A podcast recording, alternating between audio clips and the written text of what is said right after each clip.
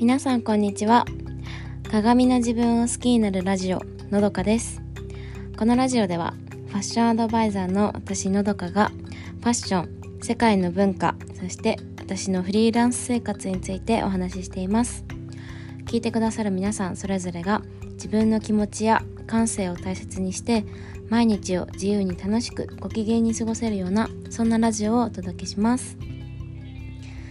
はい皆さんこんにちは、えー、今日はあのスペシャルスペシャル会ということでえっとウェブデザイナーのまゆみに来ていただいてます。一緒にえっとちょっといつもより長い時間ですけど楽しくお話をしました。えっとまゆみとのコラボのをお願いした理由はえっと彼女はシアトルでの留学経験があってそこでのその文化の違いとかあのなんだろうなその経験によってまゆみが今のウェブデザイナーとしての仕事であの大事にしているところっていうのがあのまあ影響しているというかそういう経験があったということでその実際のその海外のあの生活での文化の世界の文化のね違いっていう実体験を、えー、聞きたいなって思ってコラボをお願いしました。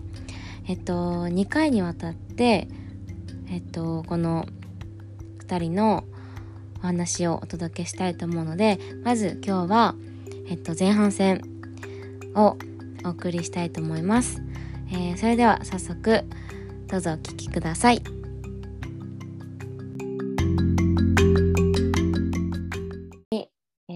ペシャルゲスト、まゆみに来ていただいてます。よろしくお願いします。お願いします。はじめまして。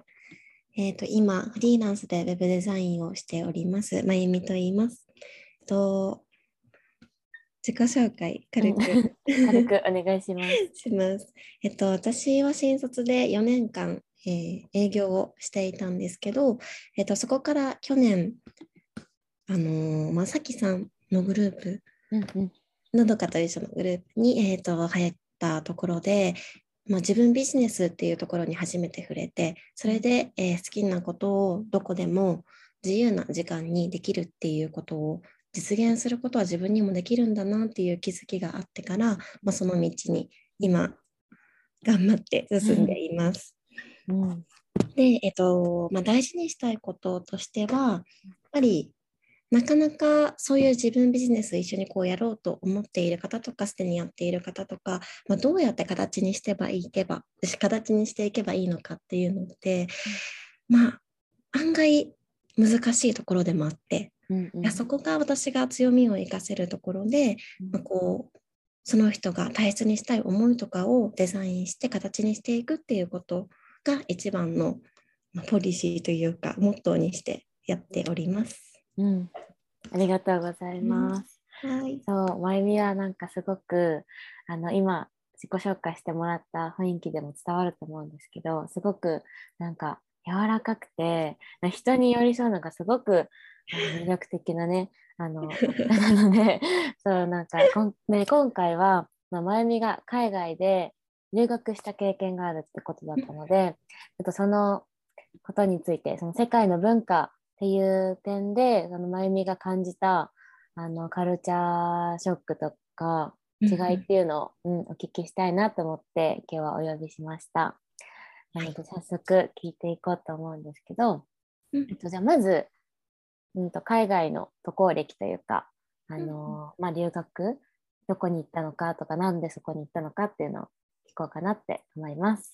はいえっとまあ、一番の大きなきっかけとしては、大学3年生が終わったタイミングで、えー、留学を決めました。うんうん、というのも、まあ、そのままの流れだったら、まあ、きっとみんなと一緒に就活をして、まあ、このまま社会に出てっていう流れになるんだろうなと思ってたけどその道を行くと絶対自分はあの時行けばよかったって絶対後悔するっていうことは分かっていてて、でずっとそれこそドラマとか映画の影響で海外の憧れっていうのは強くて、うん。うん、で、まあ、それなら今しかないと思って、まあ、その時に1年休学を選択して、えアメリカのシアトルに留学をしてきました。っシアトル。なんでシアトル選んだの？ていうの結構いろいろ それを悩んだんだけど、うんうん。英語圏ってたくさんあるから、うん。もちろんカナダとかオーストラリアとか。うんうんうん。だけど、まあ、初め基礎としてその可能な限り鉛のない英語っていうのを、まあ、一つ選んだ時に、うん。まあ、やっぱりアメリカ英語っていうところが身近にあって、うん。でかつアメリカってすごい治安が悪いイメージ。もちろん私もあったし両親もうんうん良くて、まあ、それをどう説得していくかっていうのと時うんに、うん。まあアメリカの中で一番治安がまだマシなところだとかああ、なそうるほど。いうことも考えて、まあ、あとは気候的に過ごしやすかったりうんうんあるから、うん。そういう面ではそうなんか多分一郎のおかげかもしれないけど そうだよね。私ももうシアトルって言ったらマリナーズだから。ね そうそうそう。えでそれで親もなんか、あ、シアトルならみたいな感じね。そうね初めはちょっと渋々な感じだったけど、うんうんまあでも行きたいなら自分で決めたならそれ頑張りなさいみたいな形にうん。うん。でで、まあ、それをきっかけで、うんあなんか海外ってそんな遠くないんだなっていうのが すごいいなんかそれまではもう海外って大丈夫かなとかいろいろ思ってたけど、うん。で見たらすごいあ行けちゃうじゃんって思ってからはそれから社会人になってからもうんもう絶対毎年最低1回は海外に行くっていうのを目標にもう仕事頑張ってたみたいなうんうんうん。ででそこからは、まあ、アジア圏とかヨーロッパ圏とかいろいろ旅するようになりました。えー、すごい、そっかそっか。え、そのさ、ち海外がうん意外に近いじゃんっていうのは、あれだよね、距離の問題じゃなくて、あそうそうそうのハードルというか。ハンドルハンドルうんうんうん。勝手にえそれはね、なんかすごい覚悟あるものみたいな感じうん、なるほどねだ。けどうんうん。なんとかなるじゃんって感じ？そうあ生きていけるなってあ。うんうなんん。となく思って。あ、そうなんだ。え、英語はもともとどうだったの？行く前は。どのくらいね、うん。本当に、あのー大学受験レベルうんうんう。なんかったし、しかもそれももう受験してから3年も経ってたから、うん。全然学生の頃は英語にもそんな触れていなくて、うんうん。もう焦っていく渡航前にうん。ダッシュで勉強してた詰め込んできたけど もうすごいショックだったのがもうついてからもう全くスピーキングができなくて、ああ、わかる。なんか、ねスピーキング難しいよね。ほんとそうこんな簡単な小学生レベルうんうんうんの会話でも これで合ってるって思いながら喋って。うんうん、確かに。なんか、めっちゃね、冷静になればわわかるはずなのに、そうなんか、パッと自分が思ってることを英語にするっていうのが私はすごい難しいなとめ思って。ちゃくちゃ難しくてそれがもう初めの挫折でもあって。なるほど。あこんなできないんだとも思ったけど、うんうんうん。あそれでももう生きていかねばみたいな感じ。で 必死。にうんうん。えー、え、どのくらい期間はシアトルの留学は？えっと、期間は9ヶ月間。あに出て、で、えっと、3クォーター分になるのかな。なるほど。で、3ヶ月ずつプログラムを取ってっていう形にへしたんえだけど、そう。うんうんうん。なるほど。うん。で、行くときはもう一人で？うん、一人で行って、うん。留学先エージェントとかも通さずに、なんか直接アプライして、うんそういう感じでしたんだけど、そこでも、もう当然、メールの文章とか電話とかにも慣れてなかったから、うん、もう初めは挫折の繰り返しでしかなくって そうだよね。え、それこそエージェントの人は日本人じゃなくて、外そうそうそう国のアメリカの。なんかもう向こうの学校の人と直接やり取りしたりしてて、そっか、エージェントじゃないからね。うんうん。えー、そっか。え、でも、それで、その経験もあって、なんかすごい強くなったね。うんうんうんなんかそういう事務的なことよりも結構メンタルで悲しかったのは、うん、何気ないスーパーに行った時に店員さんがめちゃくちゃ喋りかけてくることあ衝撃であ、うん。そのなんか何気ない会話さえもちゃんと返せないことの方が結構ショックが大きかったりする。なるほど。こんな簡単なのに、みたそういな。そうそうこれもできないの、自分みたいな。なんかノリで返したいなと思うけど。わかるわかる。なんかね、はいみたいなさ。そうそう。なんかその、そう分からずに流すみたいな。ああ、なんか愛想ら愛想笑いで終わっちゃうみたいなね。そうそう。あれはね、結構ショックだ。確かになんか、それこそね、あの映画とかドラマ見てっても憧れてたっていうのもあったから、それを見てると余計にだよね、こういう感じで自分もやりたいっていうのがあったのに、それができないっていうのが。で事務的なのは、あ多分これは話的にも難しいから、まあ、ちょっと難しくても、あのまあしょうがないかって済ませれるけど、日常会話っていうかそういう冗談とかね言えないっていうのが難しいねショックだよね。目の前に人がいるしね余計。確かに今言わなきゃみたいなね。そうそうそう瞬時に。ああ確かに私はなんか気になっその自分がね海外行って思ったのは、うんそのあとレジとかでも普通にファストフード店でもさまずレジ行ったら「ハワイユだっけ?」なんか聞くじゃん。聞かれるじゃん、うんに。あれってさ私最初えそう「ハワイユ言う時もなんかこっちを向いてちゃんと私の返事を聞こうとしてくれてる？姿勢ならあ私もなんか返さなきゃって思うけどなんかそっぽ向きながら「ハワイユとか言われてえこれは私言うなんか返すことなのかな？みたいな。なんか日本でいう「いらっしゃいませ」感覚なのかなと思ってなんかそういう時は返さなかったんだけどうん、なんかそれってダメなんだよね。ちゃんと言わないと。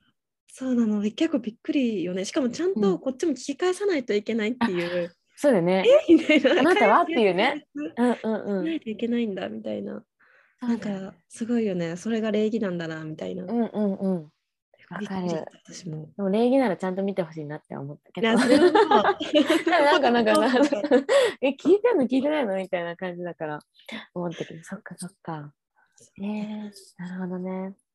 えー、じゃあ次うんとなんだっけあそうそうそう。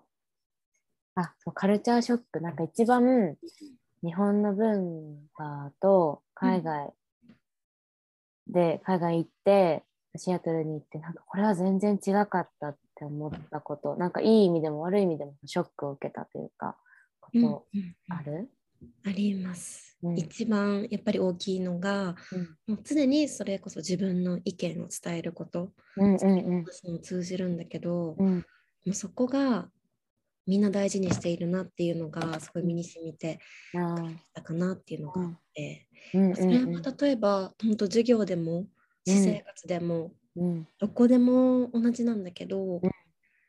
なんか例えば授業だったら、本当日本だったら誰か先生が指名して当てたり、うんそれまあ先生だったりするけど、もう常になんか生徒側がすごい積極的に当ててもないのに喋ってたり なるほど。この積極具合すごいなみたいな。むしろ本当それこそ結構聞く話かもしれないけどそんあの話さなかったら発言をしなかったら、うん。存在されていないと同じぐらいのうんうんうん。感じでよく言われる意味ないみたいなね。そうそうそう,、うんうんうん。まさにそれをなんかあこういうことかって体験したなっていうのが。え。ー、え、それって、えっと、前みが言ってた学科は語学学校？あそう。初めの1クォーターと2クォーターは語学学校に入って通っていてて、うん。で3クォーター目からはそれ英語を使ってビジネスを学ぶっていうところにす入ってごい。たんだけどうん。それこそ初めの語学学校はあのいろんな国の人たちがうんうん。で、ねやっぱ圧倒的に日本人が全然発言しないっていうのが、うんうん自分を見てても周りの日本人の方を見てても思ったし、あすごい国民性日本人もいたの他にも。あそう3人ぐらいいててうんうん。たまたまそのクラスに。そっかそっか。えでもってことはあれだよねなんかそのいろんな国がいる中でもあの他の国の人もやっぱりそういう発言を積極的にしたってことだよね。そうそうそうそう。うんうんそっか、まあ、特に日本人はそれがうん習慣にないというか。そうねなんかそんなさクラスの中で急に発言する子とかいないじゃん。なんか黙ってろって言われるよね。そうそうそういや今先生が話してるからみたいな。そうそう うんうんうんそれもあるしそういうディベートとかしたこともないからうんなんか答えがすでにある中でみんなそれがだ考えたりするけど答えがない議論をあまりする経験ってないし。うんうんうん。そうだよね。面白かったな。なんかそれすぐ言えるっていうのもさなんか常になんか、なんだろういろいろ考えてるっていうか自分の意見をいろんななんはしなんていうかなどんなことでも自分の意見があるからこそなんか急に話題が振られてもパッて言えるってことだよね。あそうそうそう。なんか普通だったらさじゃあこういう今日はこの話題について話しますみたいな授業で言われてもあじゃあそこからスタートじゃんなんか思考ってさ。うん。でだからかまず考えることが最初になっちゃうけど、うんうんパッて言われる言えるのはもうなんかもうすでにもちろんそこその時に言われたお題はなんだろうな初めて聞くかもしれないけどうん。なんかうーん、ね、常に自分の意見が日常的にある考えるっていうのがあるからこそ、うんなんかすぐに瞬発力というか、あるね。そうそう。うん常に持ってるなっていうのがうんうんうん、感じるし、それこそ多分答えのないことを考えることも慣れてるから、そのみんな違って当たり前だし、うんうんうん、それこそ同調がないっていうのがすごく楽で、ああなるほどね。それが分かってからすごい私も発言しやすくなったし、すごい。うんうん。日本だったらえこれ間違ってたらどうしようとかどう思われるかなって思うけど、あうんうん。違ってて当たり前なんだみたいな。うんうん。てか違ってるからこそ自分の意見なんだなって思えるようになったら、すごいなんか自信にもうんなったし、うん。なんかそれこそみんな友達とかが普段のおしゃべりとかでもうん「えあなたは何でそう思うの?」とか「どう思う?」とかすごい聞いてくれたりするから、あ私もそう思うじゃダメなんだって思って。そう思ってうん。うん思ってる時もあるんだけど、うんうん。あんまり思っててもなくても日本って言えたりするじゃん。確かに。わかる？みたいな。違違うのにね。なんか合わせちゃうというかね。うんうん。だから常にそれはある意味思考が鍛えられたなって思って。うんうん。なんかそうだね。自分の意見も多分その正しい間違いもうん求められてないし、うんうんあのたとえ10人中9人が同じ答えで自分1人だけが違くてもそれでもいいっていう世界なんだよね。うん、本当それだとなんかすごい自分にすごい自信持てるよね。なんかそうそうそうあ自分でいいんだみたいな。うんうんそれがうん、ね、もう例えばファッションとかでもすごいうんうん出るだろうし、そうだよね。自分があるっていうところが。うんうんうん。そう、本当そう思う。で、なんか、でなんかさ、普通に、普通にっていうか、本当にシンプルに考えると、それは自分、あの、それもファッションもだし、考えも違くていいし、正解なんて別に、ね、なんか算数じゃないんだ、ないし、うんなんか国としてさ、この答えはこれですって決まってるわけじゃないのに、なんかすごい勝手に相手が求めてる答えを考えたりとか、うん。なんか相手によく見られようっていうか、うん、なんかこの場の雰囲気を壊さないようにとか、なんかすごい考えちゃって言うけど、でも普通にシンプルに考えたら、そりゃ何でもいいよなっていう、なんか人に迷惑かけなければいいよなっていうか、それこそなんか犯罪とか、なんかそこに行かなければ、あの何でも自分それぞれでいいよなって思うけど、なんかやっぱ忘れちゃうというか、そうそうそうんう。気にしちゃうけど、確かにアメリカとかはなんかもう違くて当たり前、うんそっちが当たり前だから、うんなんか否定されないんだよね、あの何を言っても。うん。ねだからこそなんか自由にできる、のびのびこっちもうん自分の意見言えるっていうかね。うん。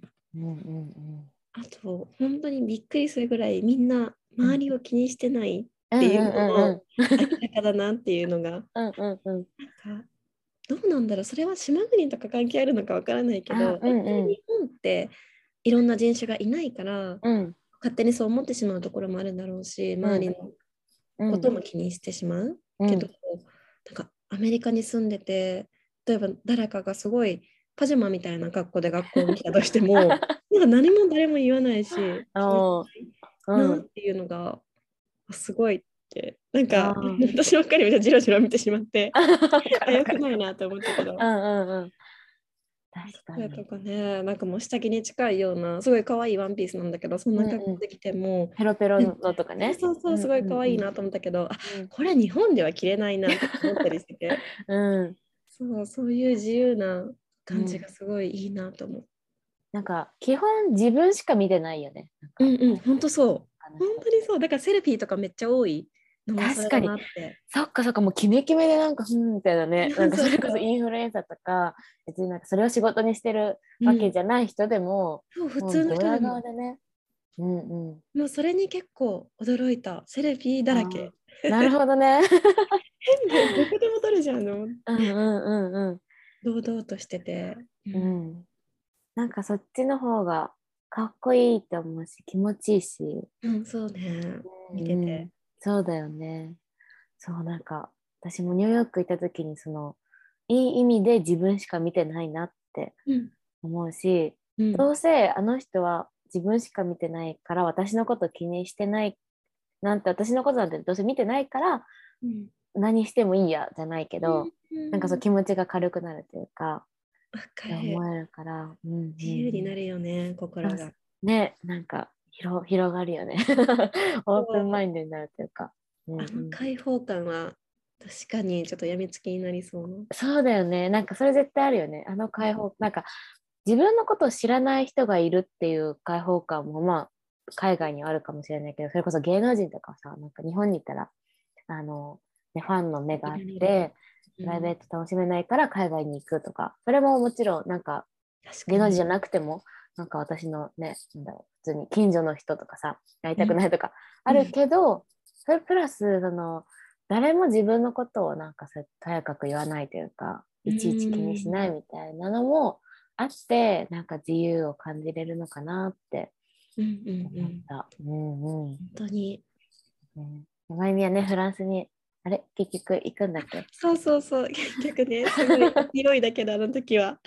ユーザーチャージが上がっちゃうと思って、うんうんうん急いで、買ったおん ?5 月か。そう、うん5月までに、あそっかそっかしました。えー、いいねフランスも楽しみだねそう、なんか勝手にね、このコロナの間、海外行けなかったじゃん。うん。そうだね。1年に1回行くっていうのができなかった。そう、できなかったから、もうその間だけでも、勝手にそのハードルがめちゃくちゃまた上がってたことに気づいて、うんうん。あまた海外のことを勝手に遠いものだと思ってたって思う気づいた。ううんん。うん。そっかそっか。でも、またね、なんかギアが入ったというんうん。そう近いものにさせたいなと思って、今回こそまた。いいね。そっか。えー、フランス私も行ってみたい。すごいフランス。なんか、最初私フランスね、好きじゃなかったの。あ、そうなんで？そう、嫌いだったの。なんかさ、お高いく泊まってるみたいな、すごいそういうさ、情報、ふ日本にいるとなんていうの、フランス人はなんか気取ってるみたいなさ、うんあったけど、でそれこそそのさきさんとかもそうだし、うんなんか一気にそのフランスが私も近くなってフランスの親近感というか、あ確かと、うん、ドラマの影響とかもあってなんかすごい魅力的になってそのお高く泊まってるそこの裏側というかうん。お高く泊まってるように見えてなんかちょっと人間味があるというあかそういうところがなんか可愛いなって言うとなんか何誰目線みたいな感じだけど、うん。なんかすごい親近感が湧いて、あー行きたいなってそう思う。うんそうそう結構メディアとかの影響で思い込みを勝手に作ってしまうのもあるよね。そう思い込みねなんか一番良くないよね。うん、でもそれは仕方ないことでもあり、だから自分が実際に行ってみて感じることを一番大切にしていきたいよね。確かに本当そうだよね自分の目で見る大事よね本当に。お百聞はね一見にしかずだからね。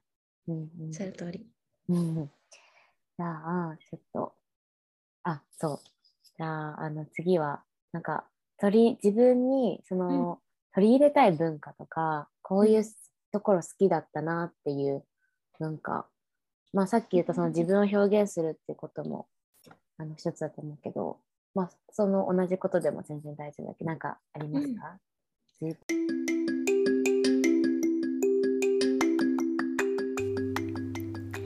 はい、いかがだったでしょうか？えっと、次回はですね、相手の話を聞く姿勢についての話題からスタートします。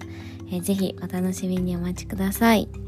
えっ、と、まゆみのインスタグラムの URL を概要欄に貼ってあります。